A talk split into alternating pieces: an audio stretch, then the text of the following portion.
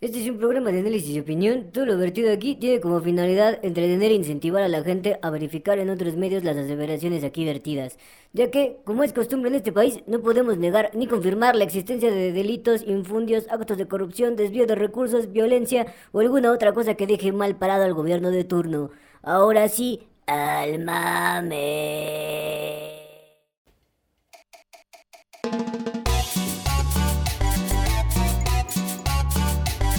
Bienvenidos al único podcast que te habla de política como debe de ser. Al Chile, con Alex Flores y Johamid Pérez.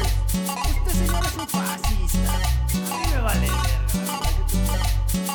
¿Qué tal, chilenses? Bienvenidos de nuevo a su podcast Política al Chile. Así es, bienvenidos a todas y todas y todas ustedes a este podcast que habla acerca de la política mexicana. Y el día de hoy se... Puta, está de manteles largos. Hoy estamos de manteles largos. Aquí tenemos a un invitado, el futuro Papa de México. El futuro. El futuro. el futuro de México. Tenemos aquí a Juan José. Juan José. Bienvenido. Todos denle un aplauso al futuro. Él va a ser el Papa, yo lo sé. el futuro Papa de México. Así es. Juan José, un muy buen amigo de nuestro, de la facultad. Ex, Ori- oriundo de Veracruz, ex consejero de Ciencias de la de Comunicación, ciencias de la de la Facultad de. Ciencias Políticas y Sociales y actual ministro de culto de la región de América Latina para Exacto. los cristianos. Así es. ¿Cómo estás, Juanjo? Pues muy bien, muy bien, mucho gusto. Mucho gusto estar por acá. Saludarles y pues saludar a todos y todas por allá. Eso es todo. Eso es Juanjo. todo, José. Muy bien, Juanjo. Qué, qué bueno que, que te das una vuelta por acá y visitas a la gente que te quiso alguna vez. ¿Eh? Así es, claro, porque no se presentó nunca en su mandato. Se atravesó una pandemia. No hizo nada el pinche consejero de comunicación. está bien, está bien, pero, pero estuvo. Llegó. Ya es suficiente mérito para algunos. Tardó, pero ahí Pero está. llegó. Ok. Amigo, ¿qué vamos a hablar el día de hoy? Carajo, Alejandro, hoy tenemos un tema, pues, ríspido, muy importante, un tema que... Ríspido, ¿Qué chingado significa eso? un tema difícil. si lo queremos ver así, es un tema muy difícil, el cual, pues, es preocupante para la mayoría de la gente que, pues, vivimos de la canasta básica, Alejandro. El día de hoy vamos a hablar precisamente del problema de la inflación, Ok. que está incontrolable. Incontrolable la inflación. A ver, Así para es. los que no saben qué es la inflación, es cuando te pones gordo. No, no, no es cierto. Te inflas. Miren, la inflación en términos generales tiene que ver con el alza generalizada, es decir, que todos los precios Exacto. suben más o menos al mismo tiempo. ¿No? De eso se trata la inflación. Ahora, ¿cuál es la situación preocupante aquí que, que vi- vivimos en el país? Que el alza de precios derivado de la pandemia en ciertos productos de alimentos, particularmente de la canasta básica, Sí. ha empezado a levantarse mucho y empezó a, pues obviamente ha empezado a generar problemas pues en el bolsillo de la gente. Claro, y, y son más perceptibles porque, bueno, no mames, o sea, la gente luego, luego se queja. O sea, no mames, hoy me quejé precisamente de que el pinche kilo de aguacate está a 120 pesos, cabrón. 120 pesos el kilo de aguacate. ¿Cómo ha subido la jaiba? Para arriba de 100. Ya está arriba de 100 la jaiba. ¿Y eso es, eso es fuera de lo normal? Sí, normalmente sí. ¿Cuánto, ¿En cuánto está la jaiba normalmente? Pues depende cómo uno la compre. Si está el kilo o si no, pues la cubeta. ¿Cómo, cómo nos la compren? O sea, el ministro de... vende, vende jaiba. Así se tiene que hacer, chinga. Bajado al piso. Claro. Con la gente vendiendo jaibas en su pueblo. Como que así se desvían los recursos en la iglesia, ¿eh? Comprando jaibas. Tome este bote de jaibas. ¿Cuánto va, cuánto, cuánto va a costar? No sé, lo que usted quiera aportar. Unos 10 mil pesos No, por cubetas. Voluntariamente 10 mil pesos por cubeta. Ok, no, entonces, como se puede ver en todas partes de la República, desde Baja California hasta Veracruz, el problema de la inflación de precios está descontrolado, amigo. Exactamente. Ahora, eh, en- a principios de esta semana, el presidente López Obrador anunció precisamente una medida en la cual va a tratar de homologar todo este asunto de la inflación. El gran problema que esto conlleva es un problema económico porque plantea, en teoría, de que todo el mercado a lo largo de todo el país es equivalente. Es decir, que gana lo mismo precisamente el salario mínimo allá en Veracruz que lo que se gana en Tijuana o en Monterrey. Como si fuera el mismo nivel de precios, como si fuera incluso el mismo comportamiento económico. ¿Cuál es este problema? Que a la larga, a largo plazo, va a ser tanto problemas dentro de los mercados como también problemas pues a nivel de el poder adquisitivo de la gente. Carajo, y usted no quiere ser pinche político. No, no, no. Y miren, ¿esto qué significa realmente? El problema uno está en que el presidente mostró su plan antiinflacionario, es decir, para controlar la inflación. Y el programa antiinflacionario lo que considera es algo que él llama precios de garantía. Que aquí no nos vamos a hacer pendejos. Es control de precios. Así es. Es una forma de controlar los precios a partir de directrices estatales. Ahora, ¿esto es malo? No necesariamente.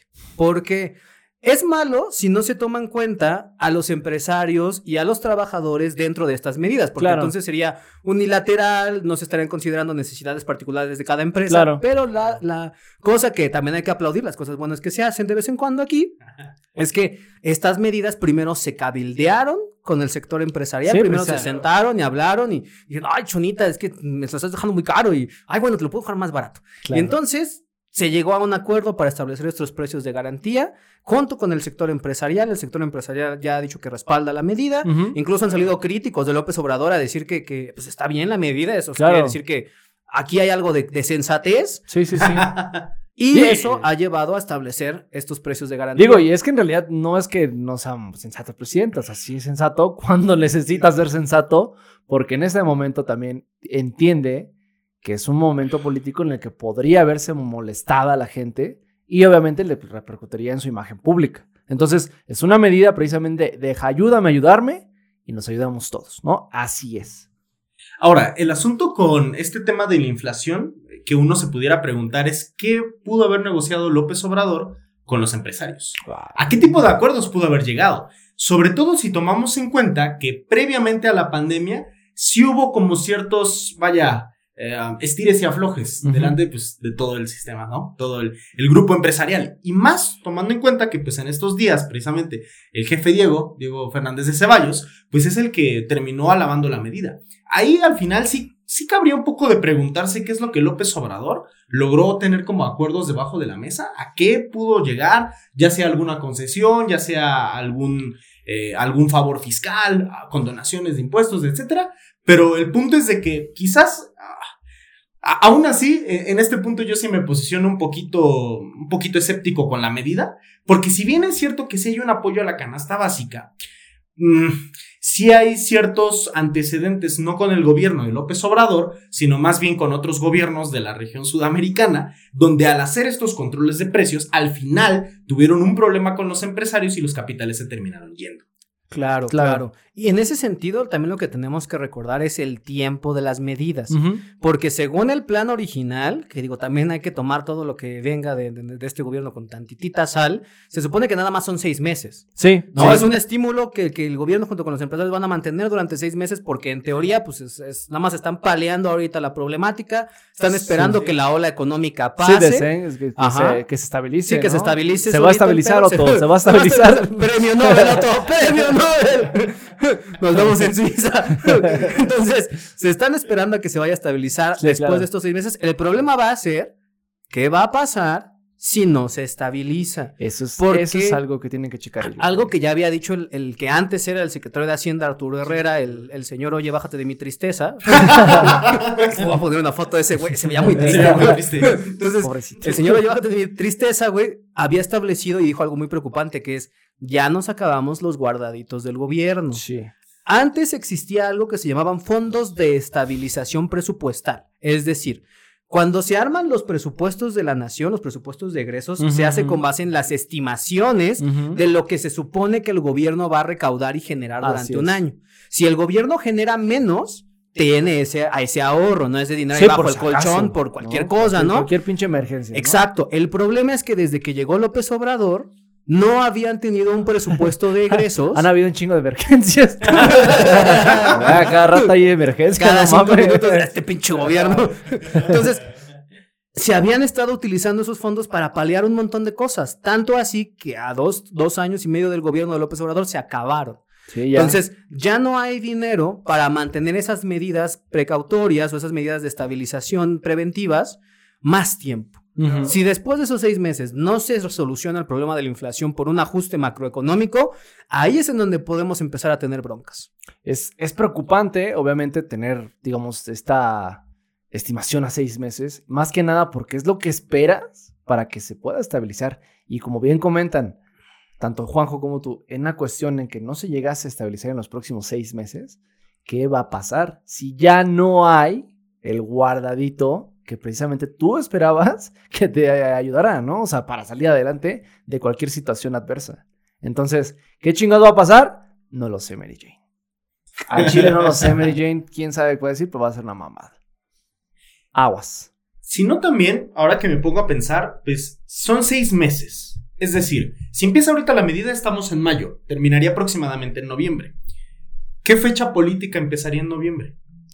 Es que eh, precisamente las discusiones con respecto del presupuesto de ingresos del siguiente año y del, pro- del proyecto de ingresos de la nación, del plan de ingresos, es donde empiezan realmente, por ahí por de octubre, noviembre, se empiezan a discutir para saber cuánto dinero vamos a utilizar en qué cosas para el próximo año, Así es. ¿no? Entonces, aquí lo que tenemos que tomar en cuenta otra vez es, es ya se va a hacer, o sea, la idea es que pase, no creo que ningún diputado se oponga a esto ahorita, porque No. pues, No. es una medida que impacta directamente en el bolsillo de la gente, ¿no? Para tratar de paliar los efectos económicos en el bolsillo de la gente, que es donde realmente importa. O sea, que tú cuando vayas al mercado no hagas pinches corajes porque te dan aguacates chiquitos a 60 Oiga, no pesos. Sí me ¿eh? Sí me emputé, pinche vato, hijo de puta. Sí, güey, uno que quiere hacerse sus tostadas ahí de, de aguacate Aguacate. como, como gringo. Ya lo dijo alguna vez el tío Robert, ¿eh? Al- Está bien muy emputado siendo un país aguacatero. ¿Cómo chingados es que tenemos aguacates pinches caros, güey? Pinches aguacates caros. Sí, güey. Entonces, el punto otra vez es ese. Ahorita la medida lo más seguro es que si pase, La idea es que no se afecten los bolsillos de las personas de a pie, pero el problema se nos va a venir choncho si esto no se estabiliza dentro de seis meses. Sí, es preocupante porque obviamente nuevamente, r- o sea, lo repetimos, o sea, la gente de ahorita, o sea, de, de esta sociedad mexicana va al día. O sea, estamos yendo al día, o sea, la pinche pandemia pegó fuerte y la gente en general no tiene más, o sea, hay gente que pidió préstamos al banco, se endeudó, hay gente que no ha podido pagar sus casas, no ha podido pagar eh, carros, etcétera, etcétera. O sea, todo lo, todo lo que te imagines en cuestión de deudas existe. Entonces, aumentarle todavía y encarecer los precios de la canasta básica, puta, ahora sí que el pinche sueldo no te va a alcanzar ni para ni madre. Si antes no te alcanzaba, ahora menos con esas mamadas, ¿no? O sea, aguas ahí. Sí, y justo, o sea, porque hay de dos sopas. Si en seis meses esto no se estabiliza, el gobierno puede mantener las medidas ejerciendo presión sobre las finanzas públicas o los puede quitar de un chingadazo.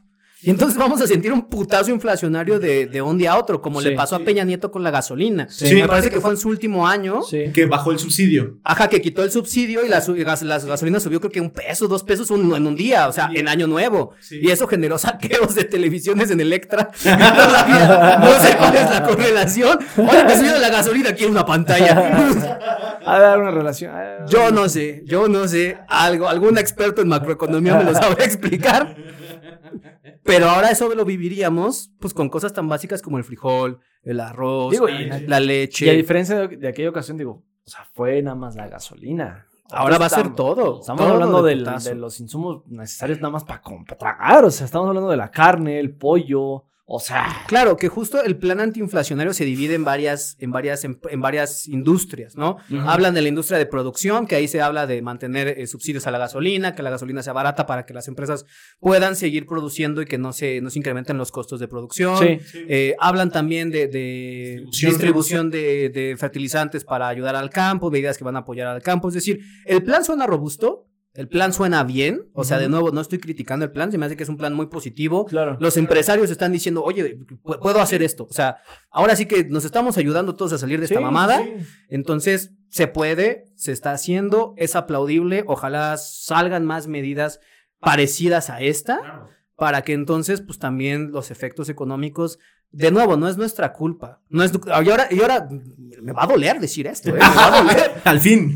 No es culpa de López Obrador la crisis inflacionaria. No es culpa, dice cabrón.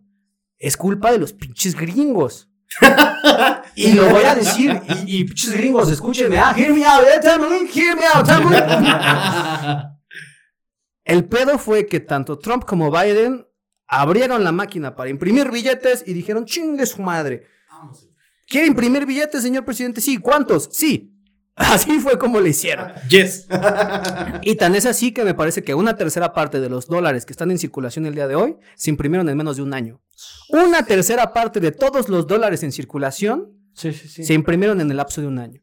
Parece ser que ellos no entendieron la, la historia de Rico MacPato cuando enseñan este pedo de la, de la inflación. Él lo no explicó y esos güeyes lo escribieron. O sea, esos güeyes lo dibujaron con sus manos, güey.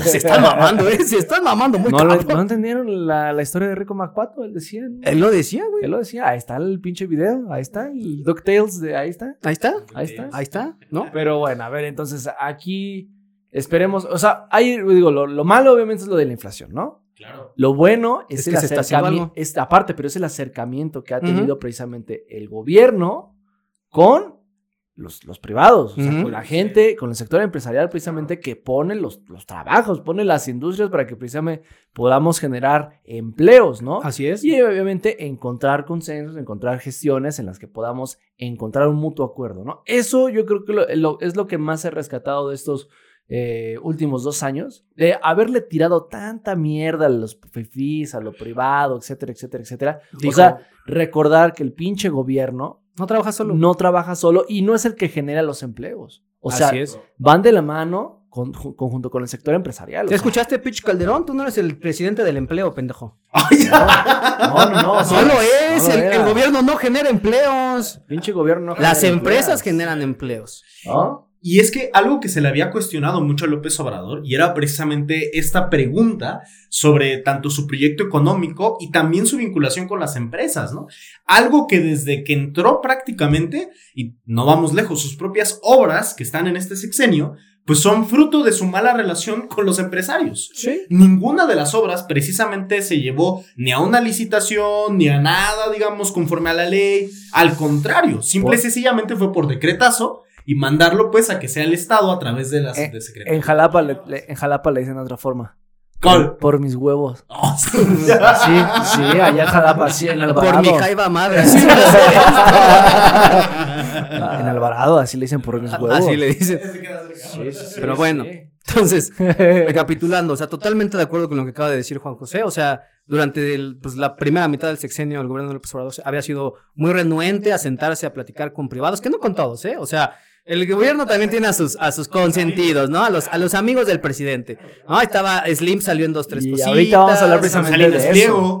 Salinas Pliego, incluso que según ahí por fuera se pelean todos los días, pero por detrás de la, de la O sea, tan pinche solo- mesita por debajo, es como, ay, oye, ¿puedes por favor eh, prestarme las tarjetas de tu banco para dar mis becas? Tan solo, ajá, tan solo las pinches becas y también los préstamos precisamente de- Sí, del bienestar y pensiones, pensiones, todo se lo a Banco cobran, Azteca. se cobran en Banco Azteca. Sí, o, sea- no fue con otro pinche banco, ¿eh? No, no, pues papi. Pero ¿sabes por qué fue con Banco Azteca? Porque es el banco que tiene más infraestructura en todo el país.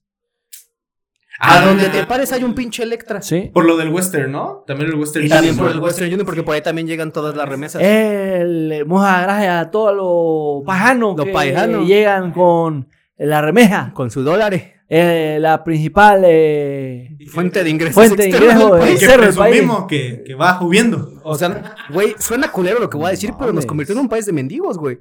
Las remesas son eso, güey. Las remesas son esas, güey. O sea, literalmente las familias de México, eh, desafortunadamente las familias de México, muchas, viven de las remesas. Sí. En lugar de vivir de fuentes de empleo aquí, tenemos que estar así. O sea, literalmente México está con la mano así. ¿Tiene cambio, señor? Tantito cambio, señor. ¿Algún dólar? ¿Algún dólar, señor? Así estamos, güey. Ni siquiera, cambio. no es petróleo, no son exportaciones, no, güey. De estirar la mano, desafortunadamente. Sí, eso sí, sí y eso es una tendencia que veníamos acrecentando Sí. desde hace un chingo de Sí, tiempo. sí, sí. Sí, tiene, tiene que ver, o sea, son muchas aristas en cuestión de la migración, ¿no? Pero bueno, eso que mencionas, es, pues sí, o sea, es cierto, ¿no? O sea, y él lo, el mismo pinche presidente lo ha dicho, o sea, de eso vive México Sí, y de muchas otras familias viven de y eso. de, esta, de otras industrias, ¿no? Claro. Pero a ver, regresemos y retomemos ahora sí el rumbo porque nos van a cancelar. Ahí otra vez. Entonces, ¿qué va a pasar en seis meses? ¿Qué auguramos? Yo creo, yo estoy parcialmente seguro, amigo, parcialmente seguro de que dentro de seis meses la inflación no se va a controlar. ¿Por qué? Porque dependemos directamente del gobierno de Estados Unidos para que eso pase. Y ahorita con el pedo Rusia-Ucrania, No creo que vayan a detener la maquinita de impresión de dólares. Al contrario, la van a echar a andar más cabrón porque la industria bélica necesita billete. Sí. Entonces, yo creo que no se va a controlar el pedo de la inflación, pero yo también creo que el gobierno no va a poder mantener las medidas y las va a tener que retirar o va a tener que salir con un plan auxiliar. O sea, este plan se va a mantener los seis meses y Sí. después de esos seis meses o las quitan o salen con otra cosa. Pues yo sí espero que, que se arreglen, ¿no? No mames, imagínate. Ah, claro, de desear yo también deseo muchas No, cosas, cabrón. no, Yo sí espero que sí, porque no mames, de pasar ahorita de pagar 120 pesos por el pinche kilo de aguacate a pagar, a pagar, yo- no mames, 200 baros, yo sí me voy a emputar muy cabrón, ¿eh? Yo sí voy a ir allá a quemarle las pinches puertas de Palacio Nacional, ¿eh? A mí sí me vale verga, mijo, ¿eh?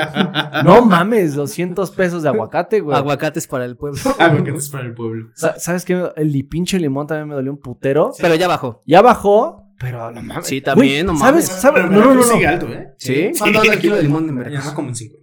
No mames, ve, güey. O sea, ¿sabes, Estuvo en 90, güey. O sea, bajó. Sigue alto, pero bajó. ¿Sabes No, qué? Allá se mantuvo en 50. ¿sabes qué otra pinche cosa me emputó de que subiera de precio? Y eso sí fue como un mes completo. El pinche chayote, güey. no mames. ¿Cuándo el pinche chayote, el kilo de chayote había costado 40 su- pesos, güey? Para que vean que sí les duele el chayote. No, güey. No mames. No mames, pinche Juanjo. Con razón el gobierno ya no le da chayote a los perros. ya está muy caro. No mames, el pinche chayote para hacer la cena o algo así, güey. Chayote con queso, güey. antoja. ya basta, amigos. Se, se está emputando mucho. Ya. Desde la vez pasada le dije, va a quedar como el shocker, amigo. Sin saber qué decidir. Mm, mm. Pero a ver, eso es por el tema de la inflación. Así ¿No? es. Hoy traemos chismecito rico, pero de ese chisme así que, que tú lo hueles, así Es como choncho. recién sacado del horno de Fresco. chisme. Y es un choncho. Amigo. chisme, ¿eh? ¿Cuál es el chisme? Ay, Alejandro. Ya no sé qué hacer con este país. Hace un año precisamente se daba esta situación muy lamentable acerca de la línea 12, en la cual cayó en la parte, pues, eh, de los olivos, ¿no? Del metro Los Olivos, donde. ¿Cómo que pues, se cayó? pues, se cayó. ¿Cómo se.? Se cayó, amigo. Así. A la verga se cayó. El metro se cayó. El Iba- metro, o sea, me imagino que nada más fue un tren que, que se volteó. ¿no? La pinche viga donde venía el tren se partió a la mitad así, ¡pum! Y el Se- tren cayó así, de un lado había uno y del otro lado había otro vagón. Me está diciendo usted Así es, pasó. Que un puente de concreto Así es. reforzado con vigas, Así es. construido con la tecnología más de punta de esos años, Mesmamente. supervisada por el mismísimo Marcelo Ebrard, Mesmamente. revisada por Miguel Ángel Mancera, Mesmamente. cuidada por Claudia Sheinbaum, Mesmamente. de la nada, de una forma inexplicable, que casi casi nada más fue para tirar al gobierno de Claudia Sheinbaum. ¿Se cayó? Exactamente. Este hecho lamentable, Alejandro, pasó. Y pasó hace un año. Y a un año de esta cruel situación, de la cual las personas que obviamente, lamentablemente fallecieron no se les ha esclarecido al 100%, el día de hoy, la jefa de gobierno desestimó una carpeta de investigación que había encargado a un ente, eh, digamos, eh, A un tercero. a un tercero y desestimó la carpeta porque según que no le gustó el resultado de la investigación. ¿Qué huevotes? ¡Qué huevos! ¿Qué ovarios huevos. de Qué algunos? ovarios. ¿Qué ovarión? ¿O qué ovariones? O sea, ¿qué, ovario- qué- qué ovarios de, de- de Claudia de desestimar una carpeta que la desestima porque los resultados que aparecen ahí no les gustan? Porque que- parece ser que la pinche carpeta habla mal acerca de la, de la misma construcción de, este, de, de esta línea 12, ¿no? Claro, y es que por donde veas el tema de ese metro, mira, sea quien sea que resulte responsable y directo de lo que pasó en ese metro, está relacionado de una u otra forma con el gobierno actual, ya sea federal o de la Ciudad de México. Así es. O ambos. O ambos, ¿no? Entonces, por ejemplo, otra vez, repasándolo, cuando yo dije que el mismísimo canciller supremo Marcelo Ebrard estuvo ahí, yo lo, yo lo vi ahí, él estaba colando el cemento, estaba ahí poniendo los remaches con sus manos. Él, él hizo las varillas, güey, él con sus manos. Yo lo vi como Hefesto, así, así. Él construyó la línea. Él la construyó Luego, precisamente. Mancera fue el encargado de darle mantenimiento. Pero cuando, en cuanto Mancera llegó, no sé si se acordarán, que hubo un problema porque pues, la, me parece que las, Las vías, vías- no estaban como, acos- como no estaban, no eran las correctas para los, los trenes. Exacto. Entonces había como un problema ahí que el pinche metro se hacía ahí medio a la vuelta y la todas, chingada. todas, todas esas partes se cambiaron. se cambiaron. y se tardaron precisamente casi un año y Sí, medio. fue un trabajo cabrón. En el que precisamente la línea solamente llegaba de Miscuac a Atlalilco y de Atlalilco hasta Tláhuac era actualmente con eh, eh, autobuses RTP Ujú. de la Secretaría de Sí, porque cambiaron toda esa parte. todo. Y luego llega Claudia y según a darle mantenimiento a esa línea, pero muchos de los reclamos que se hicieron cuando y no y no fue ni siquiera cuando se rompió, No. desde antes Sí. cuando Se quemó la central. se quemó la central, es que ya parecemos Hércules, güey. Fue antes del incendio y después del terremoto, su puta madre. No, fue antes de temblor. completamente. Pero después del incendio. Entonces, Y se ni hablar de la- delincuencia. Ah, vale, pinche Ciudad de México. Necesitamos un Hércules. Tebas necesita un Hércules. Entonces, se había incendiado la central de trenes y nos quedamos sin la mitad del metro como un buen rato. Entonces, ya se había, ya se había denunciado que no se le estaba dando mantenimiento a esa madre, güey. No, o sea, en el discurso sí dijo, o sea, Claudio dijo, no, es, eh, eh, dijo, ah, es que sí estamos dando eh, mantenimiento. Y la persona encargada es la directora del metro. Y ella tiene todo la- el alineamiento. Y no, es que no lleva tanto tiempo, ¿no? O sea, tiene que saber. O sea, la, la, la liberó de responsabilidad. O sea, tú llegas a un, tú llegas a hacer lo que sea en, en el gobierno. Y te recae una responsabilidad, Juanjo. ¿No? Claro, claro. O sea, tú fuiste consejero de comunicación. A ti te recayó una responsabilidad. claro. No te hiciste menso todo, todo. tu- Obvio no, obvio no. Se le dio mantenimiento. O y sea- hubo terremoto, pero se le dio mantenimiento. O sea, tú estuviste en las juntas, tú estuviste haciendo todo esto. Claro, claro. Y si en algún momento hubiera pasado algo en el que tu, tu responsabilidad era supervisar, pues obviamente te hubiera caído a ti el chanclazo, ¿no? Claro. Y hubieras dicho, oye, sí la cagué, perdón. Lo Así, ay, lo siento. Lo sentimos. Lo pero no, o sea, afortuna- afortunadamente tú fuiste un buen consejero de comunicación y no pasó a más. Pero esta señora, pues, eh, obviamente, no fue una buena directora del metro, porque obviamente, pues, cuando llegas, sí, tienes un, un lapso para saber, a ver qué pedo, qué, qué es lo nuevo, ¿no? Pero también ya es tu responsabilidad después de cuánto tiempo, o sea, no mames, ¿no? De todas formas, lo que sí, sí muestra toda esta línea es que desde el propio hecho de su construcción ya había problemas. Desde tiempos donde este Marcelo Ebrard era el jefe de gobierno, ya se estaba precisamente denunciando, se estaba señalando la falta tanto de transparencia sobre qué onda con los trenes, quién iba a ser la empresa encargada de la construcción, de los rieles que ahorita mencionábamos, y nunca nadie esclareció nada. Se va Marcelo Ebrard, llega este Mancera. Mancera y pues también con Mancera vienen estos reclamos de que le dé un mantenimiento. La pregunta es, siendo la línea más nueva de las, de las demás, son más de 11, La única que no construyó el PRI. Prácticamente. ¿no?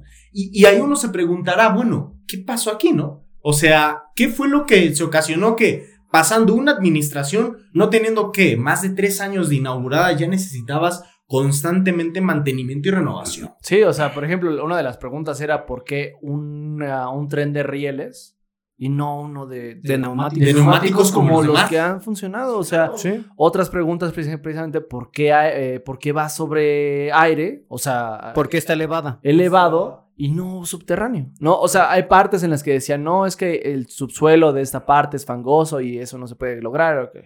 Pero no mames, la mitad de la Ciudad de México y la mayoría de los trenes que circulan es, es terreno fangoso. O sea, ni hablar de lo que existe, por ejemplo, La en- línea en 7, la línea ¿no? 7, o por ejemplo, la misma línea 2 está construida sobre, no mames, fango. de- de- Calzada de de, Tlalpan. de Tenochtitlán, ¿qué pedo? Claro, pero por ejemplo, incluso hay otra línea que también es elevada, me parece que es la 4, la color acuamarina, la que va de Santanita a Martín Carrera. Ajá. Tiene tramos elevados también y, y justo se ve claramente la diferencia en la construcción, porque tú ves, tú ves así los puentes de esa madre, pues unas pinches ballenas de concreto que dices, ¡a la verga, güey! Y tú veías las de este otro nuevo y se veían muy chicas, o sea, estaban casi, casi puestas ahí con, con varillas nomás. Y justamente un usuario de Twitter, famoso ya por desmentir muchas cosas de la parte de arquitectura de este gobierno, ha Ajá. estado muy crítico del AIFA, este Axel, ahorita no me acuerdo de su usuario, sí. pero aquí lo vamos a poner. Este, en su momento, él hizo una investigación paralela, únicamente, únicamente con base en las fotografías e imágenes que se mostraban en las noticias, y él llegó a una conclusión de que los, los remaches, o sí, los remaches, los pernos que se utilizaron, no les habían quitado una, una capa, o sea, es decir, algo que le tienes que quitar como para que amarre chido. No se lo quitaron, tenían menos pernos de los que tenían que tener todas las, las instalaciones y después sale el New York Times, me parece, a reconfirmar Lo que él lo que él ya había dicho, es decir, hubo problemas desde su, su construcción. Construcción. Y ahora el tercer informe que se descartó, que porque ya no les gustó, parece ser que llega a una conclusión similar, es decir, hubo problemas desde la construcción, falta de mantenimiento, porque incluso me parece que es Xochitl Galvez la que hace, la que esclareció esto en una entrevista que decía, bueno, es que entre las cosas que revisaron incluyeron un capítulo de la, de la falta de mantenimiento y eso ya no le gustó a Claudia, porque otra vez, o sea, no se trata aquí de quién es el culpable o no, se trata de darle justicia a las víctimas, porque son eso, son víctimas, víctimas de negligencia en la administración pública. Así es. Y, y en este caso, lo más triste del asunto es que con su negligencia están haciendo una bola de nieve cada vez más grande. En lugar de apagar, ahora sí apagafuegos y controlar en este caso el daño, ¿no? Pues hacer control de daños. Sí. A nivel administración, simplemente le están dando más y más combustible, diciendo, no, yo no vi, yo no supe. Incluso, y, el problema que tenemos aquí es que, y me parece que esto viene de hasta arriba, entienden de que los implicados pues son prácticamente pues parte del juego de la baraja que van a ser en- dentro de dos años los presidenciables. Es que ahí vamos. Ahora, ya hablamos de lamentablemente lo que pasó, ¿no? Y de lo que presun- presuntamente fue lo que ocurrió. Hay que hablar de las personas encargadas de esas obras. En primer, así, en primer putazo, es Marcelo Ebrard, porque era precisamente quien propuso. O sea, iba a ser su bandera de entrada a, A la, la carrera presidencia. presidencial. O sea, esa era, digamos, esta es mi pinche bandera de, mira, mis huevos. Construir están una aquí". línea del metro, ¿eh? Así es, así es. Yo solito. Yo, solito, Yo solo. sin ayuda del PRI. Así es. Entonces, él es el, uno de los primeros implicados. Dos, se hablaba mucho también de cuánto era el dinero que se había dado y que no estaba muy claro los presupuestos. Bueno, pues eso le atañía, le, le atañe precisamente a nuestro querido niño muy bonito que parece pescadito, Mario Delgado. A Mario Delgado. Mario porque Delgado. él estuvo implicado directamente dentro de la parte presupuestal de ese, de ese metro. ¿eh? Entonces, eh, es, es cosa que ahora el que es presidente de Morena no ha salido, digamos, Y mira, callado. ¿eh? chitón, güey, chitón. todo, güey. todo el mundo esta semana acerca de este, de este evento estuvo callado. Sí, todos. O todos. sea, no están, digamos, o sea, la- la- lo que ha dicho Claudia y, y- y los demás implicados en esto es realmente poco. O sea, fue mísero, ¿no? O sea, también lo que dijo el presidente fue, no, lamentable, ya estamos trabajando. Pero, o sea, por favor, gente. Ah, pero justo, ¿y qué dijo él hace un año? Yo dentro de un año se las voy a regresar como nueva. Así es. No han avanzado nada. No han hecho ni madres. Sigue cerrada el tramo. ¿no? O sea, lo más que han hecho yo creo que ha de ser checar toda la parte de la línea. O sea, se han de haber hecho algo, pero en cuestión de tenerla nuevamente funcionando, porque recordar, es lo que hablábamos la, la semana pasada con, la, con el- esta leyenda de- del metro, ¿no? O sea, el metro de la Ciudad de México funge como la vía, las vías más importantes de movilidad para esta ciudad y mucha de la gente precisamente que vive en, de toda la, la zona de Tláhuac hacia, hacia el- eh, la zona centro, tiene que trasladarse. O sea, es una tortura para esa gente precisamente atravesar casi dos horas de camino en camión en lo que es la avenida Tláhuac, que precisamente viene desde allá para terminar precisamente ya en lo que es eh, Ermita, Tlalpan, llegar hasta Sí, ya Miscuac, llegar a las líneas más céntricas. Entonces, pues obviamente hay dos, da- hay dos preocupaciones mayúsculas. Uno, los implicados y, y- y darle obviamente justicia a las víctimas. Y dos, empezar a tener pues, ya movilidad para dejar la infraestructura. infraestructura, o sea, porque no mames, ahí está. Ahora, otro de los implicados, no directamente es ahora sí, sería Miguel Ángel Mancera, que dijo dentro del Sí, discurso claro. que en alguna ocasión se le preguntó, se le dijo, oiga, ¿usted qué hizo? No, pues yo le di mantenimiento y ahí están las pruebas, ¿no? Según él. Ahora, eso le toca constatar precisamente a la función pública si es que se hace la investigación. Luego tenemos el corto o poco tiempo que estuvo Claudia precisamente Bueno, y ahorita ya no, ¿no? Pero Ya, ya, ya, vas a la mitad. ya por va a la mitad, ¿no? Pero en ese momento llevaba, ¿qué? ¿Un año y medio? Un, ¿Da casi dos? Sí, casi dos. Igual a la secretaria de, eh, a la que era la, la, la La encargada del del, metro. del metro. O sea, hay gente que parece ser que no hizo su chamba. Porque muchos de los vecinos, ah, o sea, a tiempo antes, habían denunciado que allí había una hendidura. Sí, sí, si hay grietas, grietas, había sí, grietas. hendiduras, grietas. Hay fotos, sí. Y no es, no era, no era el único metro. O sea, se hablaba también de Pantitlán, que tiene, hay unas eh, partes donde hay este. Eh, Sí, hay- donde está descuadrada la estructura. está descuadrada la estructura, eh, partes en las que no tienen agua, en las que no tienen precisamente lámparas, luz, etcétera. Inundaciones, etcétera, inundaciones. O sea, eh, Todo. todos conocemos el metro de la Ciudad de México. O sea, sí, o sea, sí es lo hemos visto hacer todo, pero obviamente, ¿dónde está todo ese presupuesto? Ahora, hace mucho tiempo yo preguntaba, ¿qué hace todo el, todo el, el- el- el metro? O sea, ¿de dónde recibe todo el dinero del metro que, que viene de la publicidad de que está en el metro? Ah, claro. Eso es otro, güey. O sea, ganan un. Yo, yo de suponer que ganan un puterísimo de dinero en publicidad en el metro. Sí, sí, sí, claro. Y de comercio también. Sí, y el comercio también. O sea, hay comercios dentro del metro, se vende publicidad, espacios publicitarios dentro del metro. Y, y bueno, se la pueden sacar y decir, no, es que estamos subsidiando el precio del boleto del metro. Que ojo, el subsidio del, del boleto del metro, eso ya es otra historia. Hay quienes dicen que ahorita ya debería de costar el metro 12 pesos Ajá. y que se ha mantenido en 5 pesos. Pero bueno, eso es meternos en otros temas que no vamos a tocar ahorita. Claro. Pero de nuevo, el metro siempre ha sido, o sea, no hay gobierno que haya pasado por la jefatura de gobierno de la Ciudad de México que no tenga que contemplar al metro o al sistema de movilidad urbana de la Ciudad de México como una de sus principales preocupaciones. Porque, ojo, no vivimos 10 personas aquí. No. Vivimos como, ya, ya hemos de ser entre 8 y 10 millones de personas. Ah, es más con la zona conurbada. Pero es que hay que sumarle todavía otros 20, yo creo, de, po- de población flotante que viene del Estado de México, Pachuca, Puebla, o sea, Ángel, en la Ángel, ciudad, Ángel en la tarda. ciudad pasan como 30 millones de personas diarias. Así Fácil. Fácil. es. Ajá, Ángel toma el metro, viene de Pachuca, claro. Pinche muchacho viene desde allá. Y luego. Pobrecito. Que nos traiga un paste. Pero bueno, ese cabrón.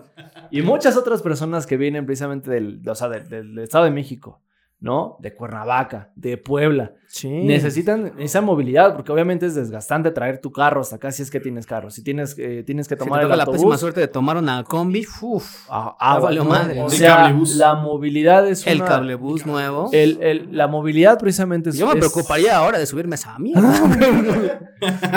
Pues, pues ya aguanto un temblorcillo, ¿eh? O sea, al menos, al menos creo que para una de las sí, primeras el, ahí el cablebús, sí, la gente de adentro, ¿no? No, claro. ¿no? Pero digo, al menos es lo que decíamos otra vez, la movilidad en, el- en, en- en la Ciudad de México Sí, es un problema. Es un problema y obviamente lo tienen que atender. No solamente por el- la cuestión de movilidad, sino también ahorita, por ejemplo, lo preocupante que es la inseguridad Dentro del de- propio dentro transporte mismo público. transporte público. Las combis que van de tan solo de, de Indios Verdes a Coacalco, cualquier parte de, de, de la Sí, del zona Estado de México, de que San México. o sea, Vicente también. Texcoco, Cuídense un chingo, Coacalco, gente, o sea. Ecatepec, la avenida 3030, la, More- la vía Morelos, la salida de, de Hidalgo, Todo, la salida de todo, Indios Verdes, todo. todo. lo que vaya hacia, hacia el sur por Zaragoza, que sales hacia Puebla, todos los de cuatro caminos. Es cualquier micro en esta pinche ciudad es peligrosa. Si pues, dentro del propio metro asaltan, ahora afuera, y la solución que les están dando es, ah, súbete un RTP. No mames. o sea, Bueno, ahorras. Pero, eh, así es, ahora sí que así es, y lo que sí que ne- necesitamos exhortar y pedir y exigir es que se esclarezca. es que se esclarezca y que por favor, o sea, que por favor pongan ya atención en lo que es lo más eh, de necesidad rápida, o sea, que es la movilidad, o sea, no es un problema de ahorita, es un problema de años y es un problema que el PRD, ahora ya Morena, ha heredado de todas las administraciones desde que son gobierno Sí. a- en la década de los Sí, sí, 90, o sea, ¿eh? el PRI dejó de administrar el metro, ahí sí, ahí dejó sí. de haber un, El PRI dejó de administrar el metro y se empezó a Dejó quedar de- esa madre, dejó güey. de haber un regente de la Ciudad de México para convertirse en jefe de gobierno Y empezaron los y empezaron los problemas. ¿eh? Ah, pero queríamos tener ahí al PRD, ¿no? Queríamos al PRD, queríamos a Andrés Manuel, queríamos a Marcelo, quisimos a Mancera, quisimos a Claudia Sheinbaum. Alejandro, ¿dónde estabas tú cuando Cuauhtémoc Cárdenas estaba en, pláticas, cabrón? Todavía no existía, cabrón. No mames. Yo creo que ni pláticas. No, sí, ya yo ya estaba en pláticas, amigo. Entonces, el punto aquí cuál es, de nuevo, no es por menospreciar el trabajo que han hecho los de los gobiernos del PRD, pero sí les quedó culero. O sea, Sí. Y es que aquí el- el- uno de los problemas que se ha visto es cómo se tiene la política pública respecto de la movilidad. Pareciera que tanto, sobre todo el PRD, ¿no? Y ahora Morena que lo ha heredado, la movilidad simplemente la ven como pues un negocio. De hecho, algunos de los, de los políticos de la ciudad, pues lo único que tienen son sus concesiones de autobuses. Eso. Que lejos de apoyar o de tener una política, precisamente una visión a largo plazo, pues simplemente hacen negocio de Eso, eso también es otro tema. Que, sí, por lo de las ejemplo, concesiones de las rutas de las, Las micros. concesiones de la. de- Eso me- precisamente. Hay una, la- una de las que más genera es la concesión que existe que va de Pino Suárez a hospitales, a La Joya, a Caseta. Pues ahorita que fue la revocación de mandato, ellos pusieron precisamente la publicidad a favor de AMLO ahí. Sí, O porque sea, es- es se business, movieron. es un A ver, a ver, cuéntame qué pedo ahí. Güey, lo mismo cuando lo de los taxistas, güey, que tenían su calca en, en del observador en los Sí. taxis. O sea, la movilidad pública en este país, pues desafortunadamente se convirtió en un negocio, ¿no? Y no es de Mancera el negocio. Ah, porque ya se presumía. Eso está enquistado en el PRD. Sí. PRD estado. Morona. Pero Ahora ya PRD Morena. Sí. O sea, todo lo que es transporte público, comercio informal, lo hablamos en alguna ocasión. Sí. Eh, todo eso, pues tiene su, su enquistamiento ahí con, con Morena, ¿no? Y aquí lo Claro. otra vez es por qué tienen que privar es- primar esos intereses privados de estos actores políticos en lugar de otra vez vamos a voltear a ver qué necesita la gente. La gente necesita un pinche transporte eficiente, seguro, hijos de su chingada madre. Y de nuevo, si se necesita en algún momento ajustar precios, que no se pasen de verga tampoco. No, o sea, no que un día vayamos a amanecer en Estado de México. metro. Estado de México. ¿Eres tú? También, hijos de no mames, güey. Pinche suburbano, hijos de su re... Ya me enojó otra vez. Pero bueno, eso fue el tema del metro. Y ahora tenemos nuestra queridísima, añorada sección, cosas que pasan en tu colonia. Y en este momento, Juan José, haznos los honores, porque en esta ocasión hablamos del bellísimo Jalapa, Veracruz. ¿Qué pasa en Jalapa, Veracruz? ¿Qué pasa en tu Juan José? colonia, Juanjo? Ah, en pues, Jalapa. pues allá en Jalapa, en Jalapa, Veracruz, pues perdón, güey, perdón, güey. Es que tengo mandapio. Me acordé así, así, güey. Tanga, manda, Les voy a traer cartas. Crepúsculos arriba. Ah, ya lo siento, Juanjo. No, el problema que ya tenemos, pues es un problema de agua, ¿no? Que no tenemos agua. Ni que fuera. Bolivia, güey, no mames. ¿En Jalapa tienen problemas de agua? Sí, sí hay problemas de agua. De abastecimiento de agua. De hecho, hay un hay una dinámica muy curiosa que precisamente ahorita ya empezó en mayo, que se le conoce los tandeos. Lo que hace el municipio es que te manda a ti, por ejemplo, ya sea a través de WhatsApp, redes sociales, Ah. dice, tú estás en tal colonia, ¿no? Tú Sí. estás en la colonia, no sé, Revolución, que es una colonia de allá, que es como el tepito de allá. Revolución, Ok. ¿no? Y entonces te dicen como de, pues mira, estos van a ser los días que tú no vas a tener agua. Y te mandan un calendario. Y te, si estás en Ah, o una sea, es, la ruleta rusa del agua, qué chingados. no mames. algo así. Y, y Samuel, anota eso, Patricia. Justo. Cuando los regios, cuando los regios se quejaban, era como de ahora sí podíamos nosotros, este, en lugar del Carlos Planear, podíamos nosotros decirles, uh, primera vez con el No mames. Pero a ver, Anota ¿cómo, eso, ¿cómo es posible que Jalapa, La ruleta del agua aquí, o sea, no cabrón, ¿Qué Ok, pedo? se dice debajo de las aguas. Eso es. Vaya, esto- ahora sí, debajo del agua. ¿no? Se dice este. Por, por debajo de la mesa. Que el agua que viene, sobre todo de lo- las cuencas que están allí en Puebla, fundamentalmente, que es de ahí donde se abastece Jalapa, en realidad esa agua se va para otro lado. Se vende, los actores políticos la venden y lejos de mandarla al CEMAS de Jalapa, o sea, al CEMAS de agua de Veracruz, Sí, que sí, se sí. vincula, lo desvían para otros lados. Para el norte, para Puebla y más arriba. Chingada, chingada madre, explícame cómo chingados Puebla tiene que abastecer de agua a Jalapa, cabrón. El problema son ahí las, las presas. Lo que son las presas de agua, el sistema acuífero Ajá. viene desde Puebla. Ah, mira. No es de. Jalapa. Lo que pasa con Jalapa es que Jalapa es lamentablemente un producto de pues el cambio climático. Mientras que Jalapa Chinga, ¿me estás diciendo que Jalapa se inventó con el cambio climático? No, no, no, no. ¡No mames, güey! No, hace 50 años, me refiero, hace 50 años, el clima de Jalapa era un clima este, templado, Mm. pero con precipitaciones todo el año. Ok. En cambio, No mames, güey, o sea, sí. En cambio ahora- Llueve todo el tiempo, cabrón. no, no en, todo- no en todos lados de Veracruz. Ya no. ¿Ya no llueve en Veracruz? Chingada madre, güey. Cambio climático. Ah, Y aparte, Esos negacionistas del cambio climático, vean lo que le están haciendo a Veracruz. ya Ya para- hay agua en Veracruz, güey. para colmo de males, cuando vienen los tiempos de lluvia, Se quejan las jaivas. Angry Jaiba Noises. Lo voy a poner ahí. cuando vienen los tiempos de lluvia, que esos inician por ahí de julio, más o menos, en esas temporadas de lluvia, pues sucede lo mismo que en la Ciudad de México, se inunda. O sea, me estás diciendo que ustedes nada más conocen dos modos.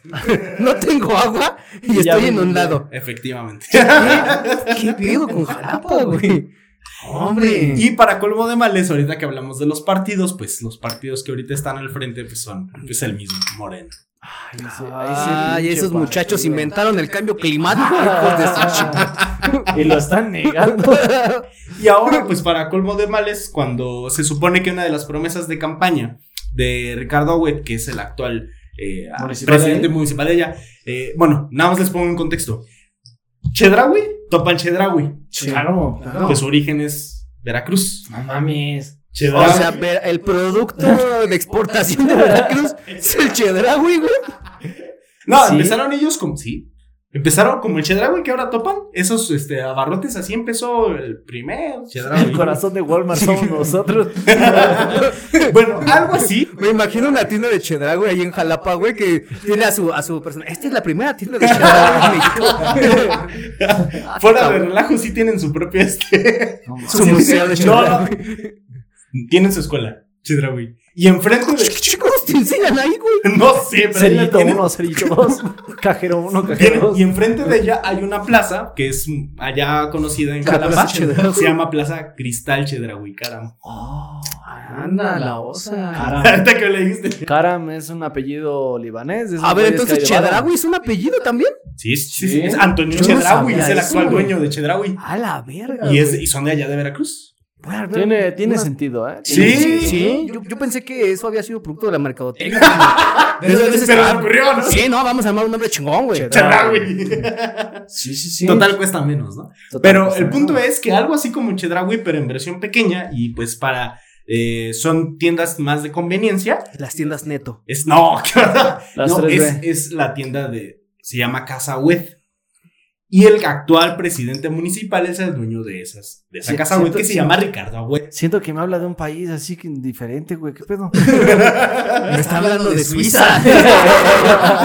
A la verga. Están muy adelantados allá. güey. Oye, Exportan el agua, mira, fíjate. No mames. exportan agua, Es un exportan negocio. ¿eh? Es un- Ah, ¿sabes por qué, güey? Porque en la época de la colonia todo pasaba por Veracruz, güey. Ahí también empezó Liverpool y Palacio de Hierro, ¿sí, Sí, es Sí, cierto? sí. Ah, pinche Veracruz. puerto, cabrón, claro, güey, ¿no? claro, y ahí llegó. también ganamos muchas batallas. Ahí está el Veracruz. puerto, el de- puerto de la Veracruz. tres veces. El puerto heroico de Veracruz, claro. Ahí, ahí, Juárez tuvo, mira, agarrados de sus tanatitos a los españoles, a los franceses y a los ingleses. Y a los gringos. Y a los gringos y les dijo, pues fíjate que no te voy a pagar. Ah, chinga.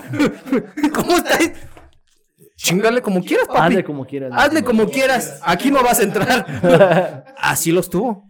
Está. No mames. Entonces, pues, ahorita les comentaba porque este Ricardo Agüet, una de sus promesas fue precisamente el del agua, de que eso no se inundara. Y pues no han hecho nada, ¿no? Entonces, pues son cosas que pasan. Bueno, pero también estás cosas. mucho, Juanjo. Ahorita todavía no es, no es, no es año electoral, güey. Espérate. Espérate a que sea año electoral y vas a ver que hasta solucionan el cambio climático. Sí, güey. no. Vamos a ver, papi. No creo, porque el problema ya con Veracruz es que sigue siendo, pues, un estado bastión de Morena.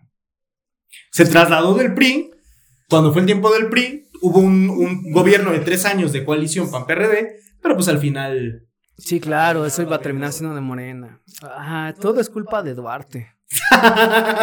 Sí. Míralo, ahí, ahí, Todo. con su carita Todo gordita. gordito. Con la- ¿Quién pensaría que ese cabrón iba a ocasionar el cambio climático. Ese pinche cabrón. con- Ese con pinche cabrón es el artífice detrás del cambio climático, güey.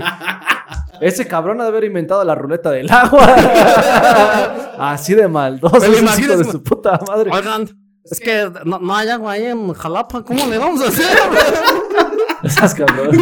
Así habla, güey. Así habla Cristiano, mames. Así habla.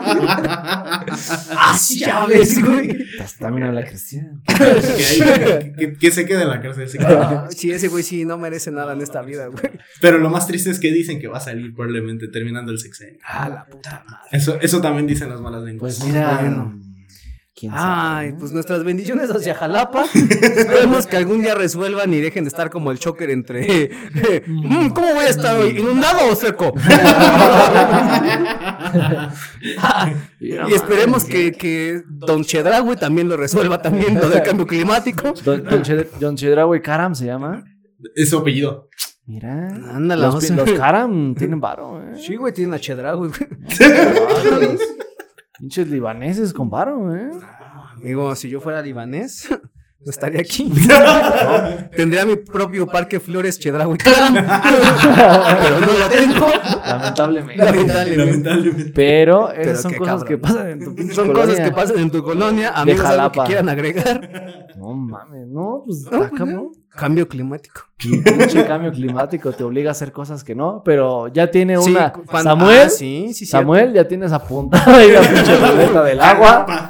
Esta semana te toca. esta semana- suerte. Lo peor es que hablan cagados los dos. Imagínate, una pinche plática entre Samuel y, y Julieta. Eh, compadre, eh, ¿cómo, cómo, cómo le hiciste para, pa- para resolver el problema del agua? Ah, pues mira, nada más le, les dije, a ti te toca tal día y a ti no te toca este día, y pues ya. Ah, No, cabrón, y te lo aceptaron, compadre. Pues, eh, es, Pues que, no les quedaba de otra, ¿no? es que sí, güey, no mames. Lo que, es, lo que es el pinche Duarte y el otro cabrón. Ay, hijos ¿A quién odian más? dos. ¿A quién odian más en Veracruz? Aparte de Duarte. Ah, el previo. Este, Fidel. Fidel Herrera. Que también era priista. Me estás diciendo que el PRI inventó el cambio climático. Es, pues, es posible.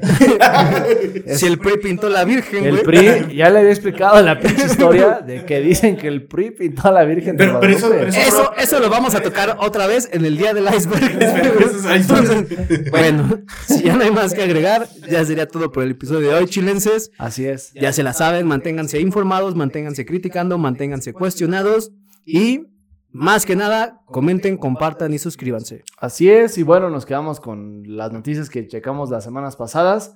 Ahí chequenles, de- denle una, una leída, lean noticias, no se queden pendejos, ahí nada más esperando a ver con qué chingados distraerse. No, pónganse a leer, hijos de su puta madre. Carajo, hijo mío, ya basta. Es que me emputa a la gente, porque luego ponen ahí que uno está muy pendejo. Y sí, claro, Sí, claro. pero, pero al menos uno anda Pero ¿qué prefiere ser el pendejo que escucha o el pendejo que habla? Pues oíme. Ahí está. Ahí está. Entonces, cuídense mucho y los amamos a todos. Adiós, gracias Juanjo Adiós. por venir. No, gracias a ustedes.